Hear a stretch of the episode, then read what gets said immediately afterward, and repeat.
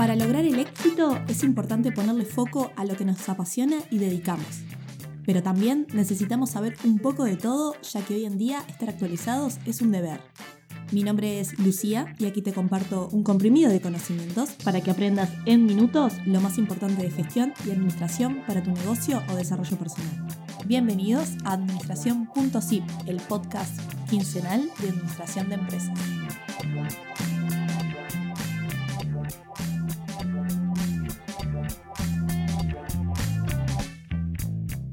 Buenas, espero que estén muy bien hoy.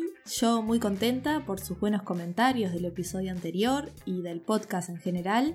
Como les he dicho y aprovecho el inicio de los episodios para reflexionar un poco últimamente, el objetivo del podcast es dar información, dar información útil, confiable, resumida, para personas como vos, que son emprendedoras, que tienen una pyme, una mipyme o son independientes o están pensando en emprender y quieren estudiar, entender este mundo, lo cual me parece perfecto. O bueno, también lo veo muy útil para estudiantes que les sirva como complemento teórico. Como decía en una nota que le hicieron al podcast hace poco en Uruguay Emprendedor, dicho sea de paso, gracias Uruguay Emprendedor por ese artículo, hoy hay muchísima información en la vuelta, y más sobre este tema. Por eso sentís que no te da la vida para saber todo. Por eso acá tenés un resumido de lo más importante. Acá te voy a hablar de las bases de la administración de una empresa. Y esto es para todas las etapas de un negocio. Y estas bases de administración, al fin y al cabo, son las más importantes. A veces uno se enreda en el día a día, pero la clave está en hacer ciertas cosas básicas como hemos hablado, el plantearse objetivos, en su seguimiento, el controlar tus egresos, en centrarte en conocer el beneficio que da tu producto o servicio o conocer el problema que soluciona tu producto y su valor diferencial. Y todo esto porque quiero ayudarte a conseguir tus metas.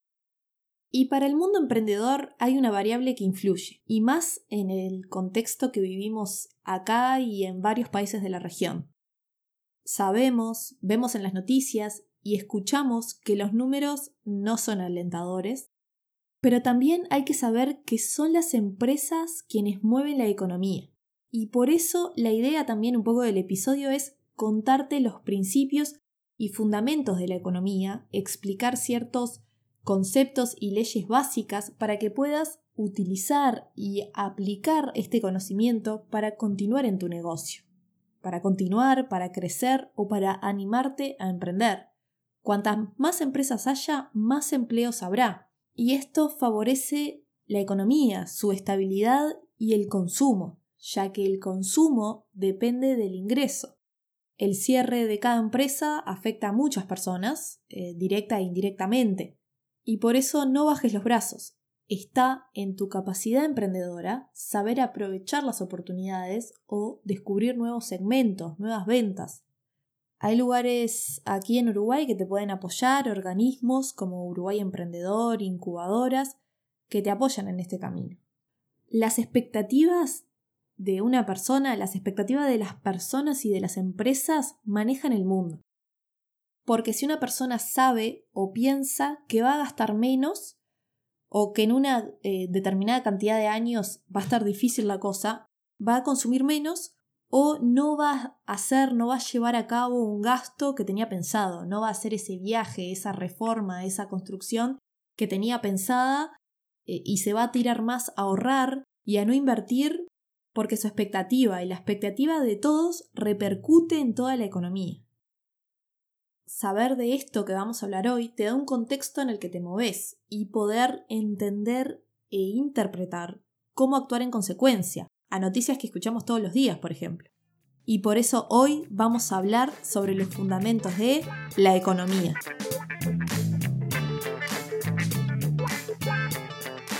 Como te imaginas o sabes, hay libros y más libros que hablan de economía y teorías y demás. Si ya entendés algo de economía, quiero decirte que valoro tu tiempo y por eso te cuento de lo que vamos a hablar hoy. Hoy vamos a hablar desde los fundamentos, los conceptos básicos eh, y claves de la economía, desde qué es hasta conceptos como el costo-oportunidad, la ley de oferta y demanda, la elasticidad, utilidades marginales, y conocer las estructuras de mercado. Y al final te voy a compartir una conclusión que me parece que te va a ayudar. Si ya sabes más o menos de qué se tratan estos conceptos, quiero que sepas que luego en otros episodios voy a seguir profundizando en teorías, estrategias, indicadores que seguro te van a interesar. Pero si no sabes eh, de qué se tratan estos conceptos, quédate ya que nos vamos a meter de lleno en esto. Primero lo primero. La economía se divide en dos enfoques o ramas, digamos. La microeconomía, que son las condiciones de un mercado o sector, que es como viste en el título del, del episodio lo que nos vamos a centrar hoy. La microeconomía comprende todo lo que es el comportamiento de las personas como individuos y en las familias, o sea, personas y familias, y de las empresas en un determinado sector. O sea, son el comportamiento de personas y empresas. O sea, cómo interactúan los consumidores en un mercado y que un mercado es donde se encuentran ambas partes. La macroeconomía es lo que vamos a ver en el próximo episodio, perdón, y es ya el análisis de un país, de una sociedad y la relación que tiene este país con el mundo, Acá entran indicadores como el PBI, inflación, mercado laboral, mercado internacional, etc. ¿Y qué es la economía? Si bien escuchamos o mismo vemos en el informativo que nos, nos muestran gráficas, números, etc., la economía es una ciencia social que estudia opciones en condiciones de escasez. Pero más que esta definición de Google, la economía es, en pocas palabras, cómo una sociedad asigna los recursos existentes. Los recursos en una economía se pueden resumir como mano de obra, capital y recursos naturales. Y bueno, cuando arrancas a estudiar economía, lo primero que te dicen es esto, que los recursos son finitos, que este es el famoso problema económico, la falta de recursos. El, el famoso dicho de la sábana corta, que si tiras para un lado, el otro lado queda desprotegido, y así viceversa. Pero en realidad te quiero decir que esto de la escasez en realidad no es tan así, porque ya la economía tiene algunos años de formulada, y ya desde entonces algunos economistas planteaban la posibilidad de que, eh, bueno, con un crecimiento exponencial de la población, lo cual es muy cierto, la población ha crecido exponencialmente, pero estos economistas afirmaban que la población iba a crecer tanto que no iba a haber alimentos para todos. Y la realidad es que esto un poco se cayó, o sea, un poco no se verificó. Eh, hoy en día estamos en algunos sectores, no quiero generalizar, pero en algunos sectores en economía de abundancia, lo que se llama, que hay mucha oferta de bienes y servicios. Si bien sí hay ciertos recursos que son finitos, quería transmitirte eso, que en realidad Hoy en día se han desmitificado algunas teorías, eh, la economía ha evolucionado, ha cambiado. Después, si hacemos más zoom, digamos, más zoom en el concepto de economía, el objeto de la economía son las personas, ¿sí? Y las decisiones que toman las personas, las decisiones que tomamos nosotros para satisfacer las necesidades. Nosotros tenemos ciertas necesidades y necesitamos elegir dentro de las opciones que hay para cubrirlas. Y nosotros también tenemos este problema económico, porque tenemos un presupuesto limitado, que son nuestros ingresos. Después, eh, otra cosa importante es que el mercado está todo relacionado. ¿Por qué te digo que está todo relacionado? O sea, es algo de sentido común, pero bueno, vale la pena mencionarlo. Las empresas es un mercado, el mercado de trabajo y oferta. Las empresas ofertan al mercado de productos, a su vez el mercado de productos le demanda a las personas, nos demanda a nosotros, a las personas, a las familias, para que les compren, y a su vez las familias trabajan o, se ofertan, mejor dicho, siguiendo los conceptos económicos, se ofertan para trabajar en las empresas. Y así se sigue el ciclo de la actividad económica. ¿no? Las empresas ofertan al mercado de trabajo y se repite. Y en esta actividad económica vemos que se repite que hay recursos, como decíamos. Y los recursos se mueven por dos fuerzas, muy pero muy nombradas en la economía. Estas fuerzas que mueven la forma en que se asignan los recursos, como decíamos, que es lo que, lo que estudia la economía, ¿qué estudia la economía esto? Estas fuerzas son la oferta y la demanda.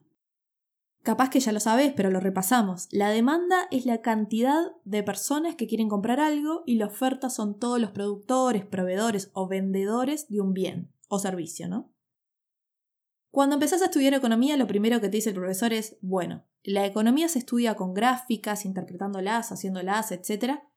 Pero, bueno, claramente yo no puedo hacer eso con vos, pero la buena noticia es que hoy no es necesario, así que si querés podés pausar esto un segundo o minimizarlo, entra a Google un segundo y pone oferta y demanda en Google y lo primero que te aparece, inclusive en las imágenes, lo primero que te va a aparecer es la famosa gráfica de oferta y demanda.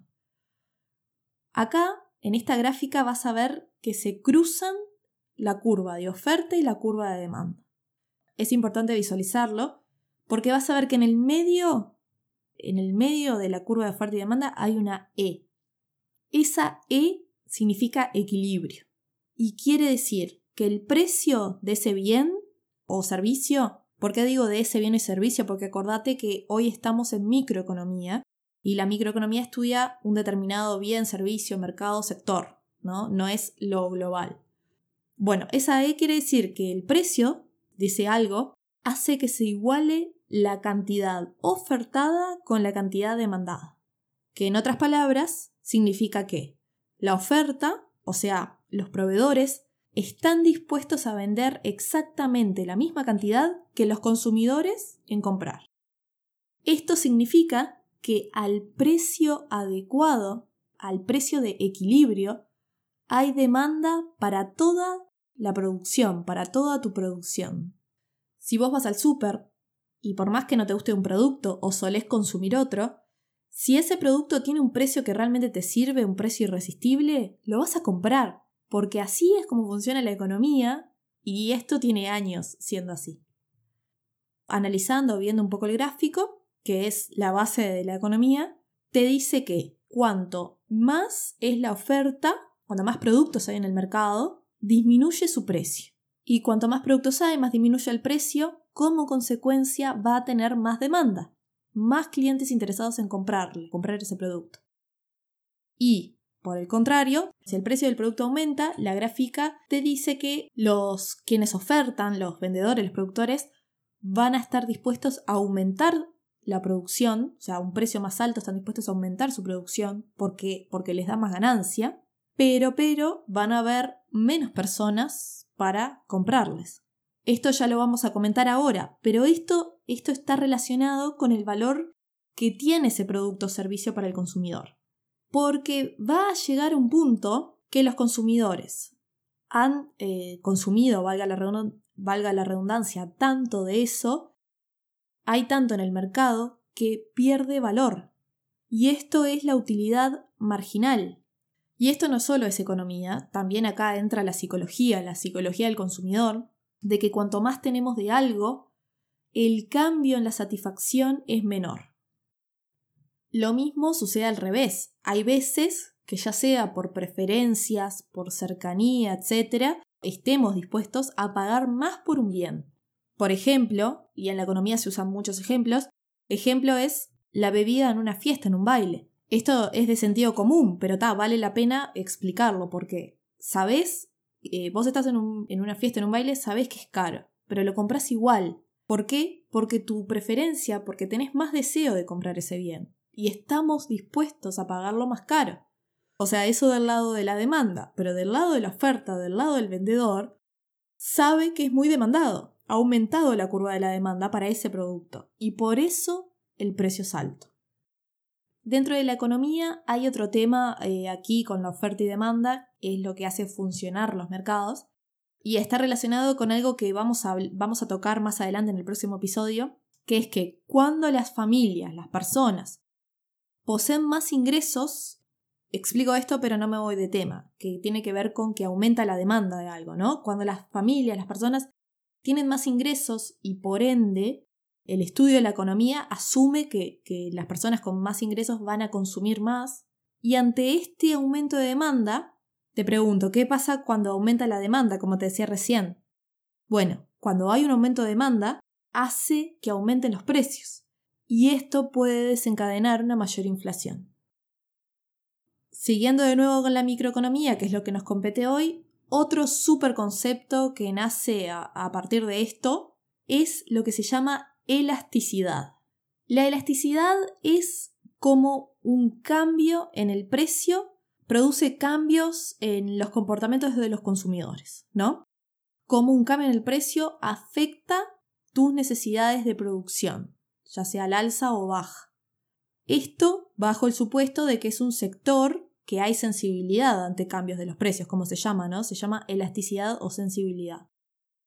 Que para que haya demanda elástica tiene que ser así.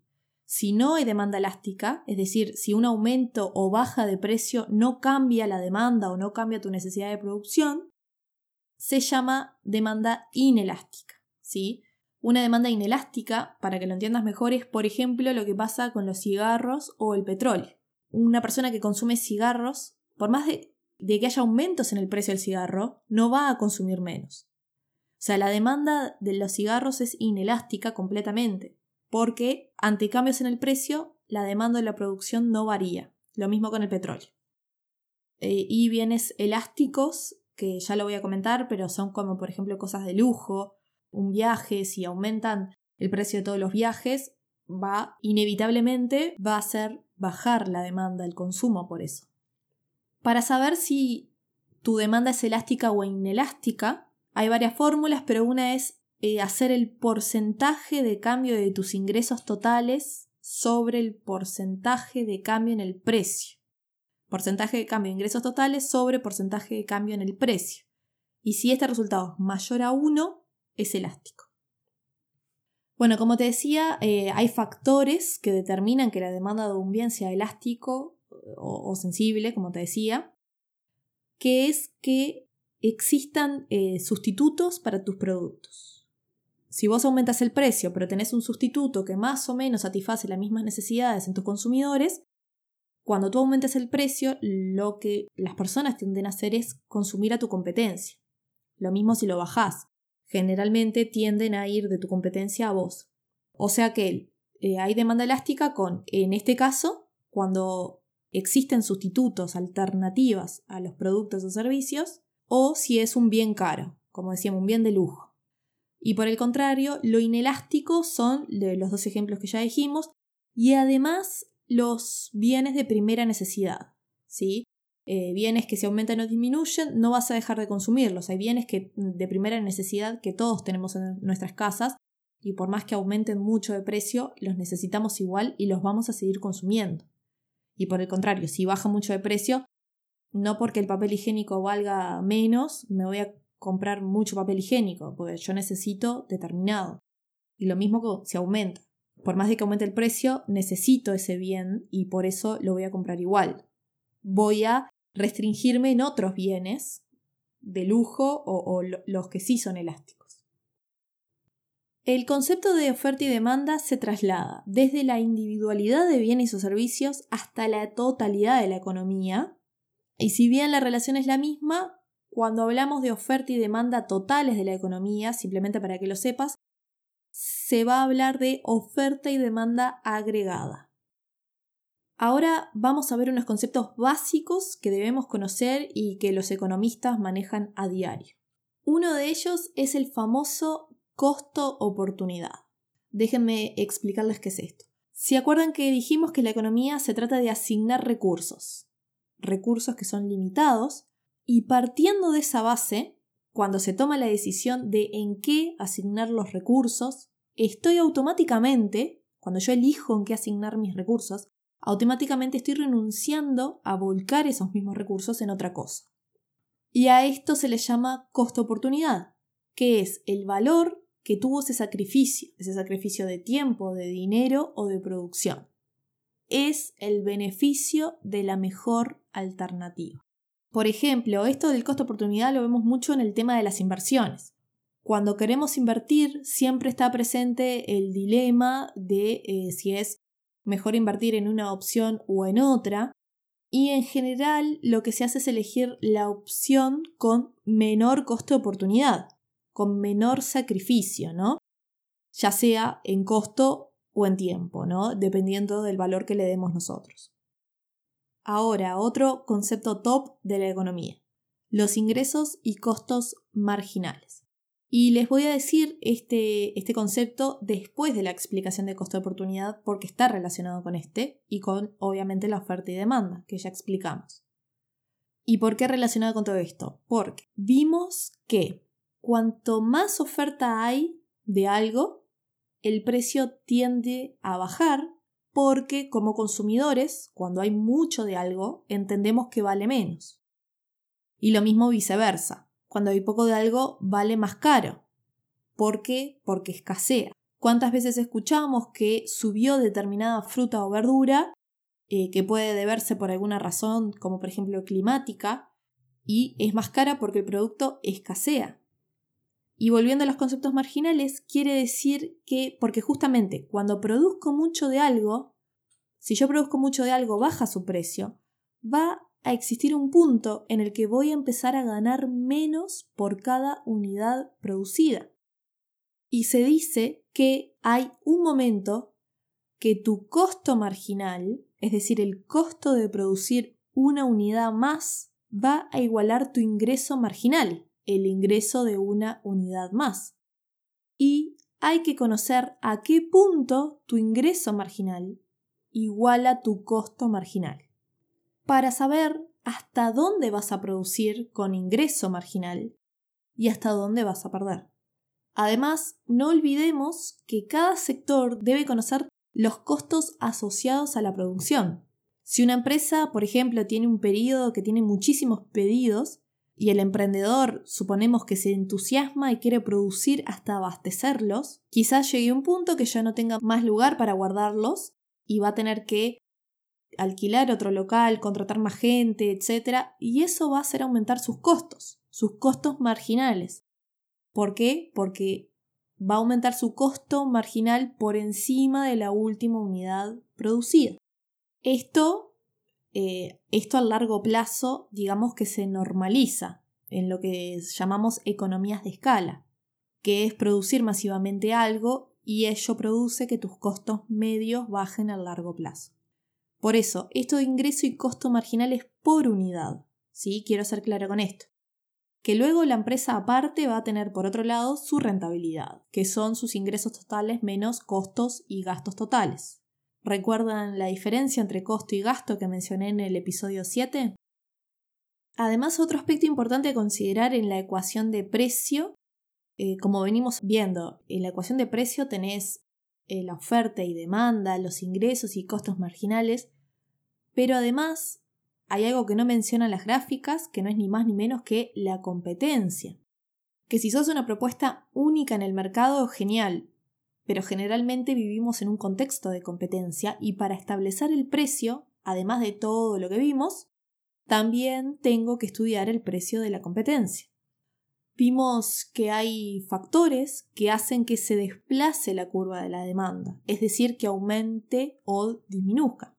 Y no solo es el precio del producto, sino también la competencia, y por ende lo que se llama, lo que mencionamos cuando algo es elástico o no, que son los productos alternativos, sustitutos. Esto es completamente distinto al monopolio, que como pasa en Uruguay, un ejemplo de un mercado monopólico es lo que pasa con la electricidad. UTE, por ejemplo, eh, UTE fija los precios y nosotros somos precio aceptantes, somos aceptantes porque hay una sola oferta. El monopolio es una de las estructuras de mercado. Bueno, en realidad es útil saber también en qué estructura estás, en qué estructura te moves. Tenemos los monopolios, los oligopolios, oligopolios, perdón, quiere decir pocas empresas, pocas empresas que hacen lo mismo o cosas parecidas. Pero como son pocos, justamente tienen cierto poder de mercado. Con poder nos referimos a fijar precios. Los mercados oligopolios generalmente los ofertantes son líderes en su mercado. Y un ejemplo para que entiendas es eh, las tarjetas de crédito, por ejemplo que son pocos ofertantes. Está Visa, Master, Amex, eh, creo que no me olvido de ninguna, o también sucede con las aerolíneas. Las aerolíneas es otro ejemplo de oligopolio. Otra estructura es la competencia monopolista. ¿Por qué es competencia monopolista? Monopolista. Porque si bien eh, hay varios vendedores de un bien o, servicio, el bien o servicio es muy heterogéneo, o sea, es diferente entre sí. Y por eso es monopolista, porque quienes lo ofertan tienen cierto poder para definir sus precios. A esto se le dice competencia imperfecta. Un ejemplo de esto podría ser la ropa, que si bien hay muchos proveedores, las empresas en general no venden ropa idéntica, en algo se diferencian y por eso pueden modificar sus precios. Y la última estructura es la competencia perfecta. Eh, la competencia perfecta es el, el modelo de competencia pura que tanto hablan los economistas, que es en el que se transa, en el que se compra o vende un bien homogéneo. O sea, hay, hay, muchos o varios ofertantes con un bien igual, como sucede con la soja, por ejemplo. Hay productores que venden el mismo producto y a diferencia de los anteriores, los productores son lo que se llama tomadores de precio. Y por esto mismo toman el precio, justamente porque compradores y vendedores compiten en el mercado y el precio lo determina esa puja, digamos. Ya terminando, tenemos que dentro de uno de los conceptos que solemos escuchar en las noticias y demás, es el de variables nominales y reales. Las variables nominales son objetivas y las reales son bienes. ¿Por qué te hago esta introducción? Y explicado un poco en llano, es, por ejemplo, el salario real, cuando escuchamos hablar del salario real. El salario real es el resultado de hacer el salario, el monto de un salario, que es una variable nominal, dividido el precio de un bien por ejemplo el de una hamburguesa. Y esto te permite saber cuántas hamburguesas compras hoy y cuántas podías comprar el año pasado, haciendo, suponiendo que haces la misma cuenta el año pasado. Y eso es el salario real. Es el salario en relación a bienes, en relación al precio de esos bienes. Y a esto se llama poder de compra. Si un año podés comprar más hamburguesas que el año pasado, se dice que aumentó tu poder de compra y por ende, si este año puedes comprar menos cantidad que el año pasado, se dice que disminuyó tu poder de compra. Hemos llegado al final, espero que te haya servido, que haya cumplido el cometido de acercarte a la economía, que si nunca lo escuchaste, entiendas algunos conceptos importantes, Acordate que cada uno de estos conceptos tiene su teorema, su ecuación para hallarlo, eh, para hallar tu número en tu empresa. Mi idea es decirte que existen, que los entiendas, que los tomes en cuenta y que luego puedes investigar estos términos. La conclusión final que tengo para compartirte es decirte que no siempre se cumplen estas leyes. La economía ha cambiado mucho desde sus bases teóricas y que hoy lo que más cuenta y no solamente te lo puedo decir yo, es algo comprobable, es que lo que hace que algo salga más que otra cosa y lo que hace que una empresa sea exitosa y sobreviva y tenga perspectiva en el tiempo son dos cosas. Ver el bienestar de las personas en lo que se ofrece. Si vos haces que tus consumidores estén mejor, ellos te van a comprar a vos.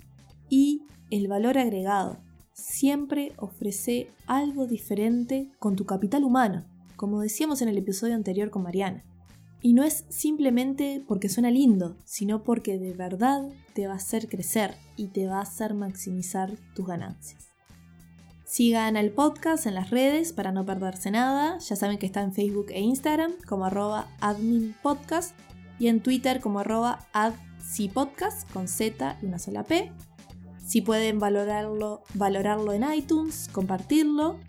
Si te gustó, todo eso que hace que sea más visible para que otras personas lo encuentren y también aprendan lo que vos entendiste hoy. Nosotros nos volvemos a escuchar el tercer lunes de octubre, así que te deseo una muy buena semana y nos escuchamos. Chao, chao.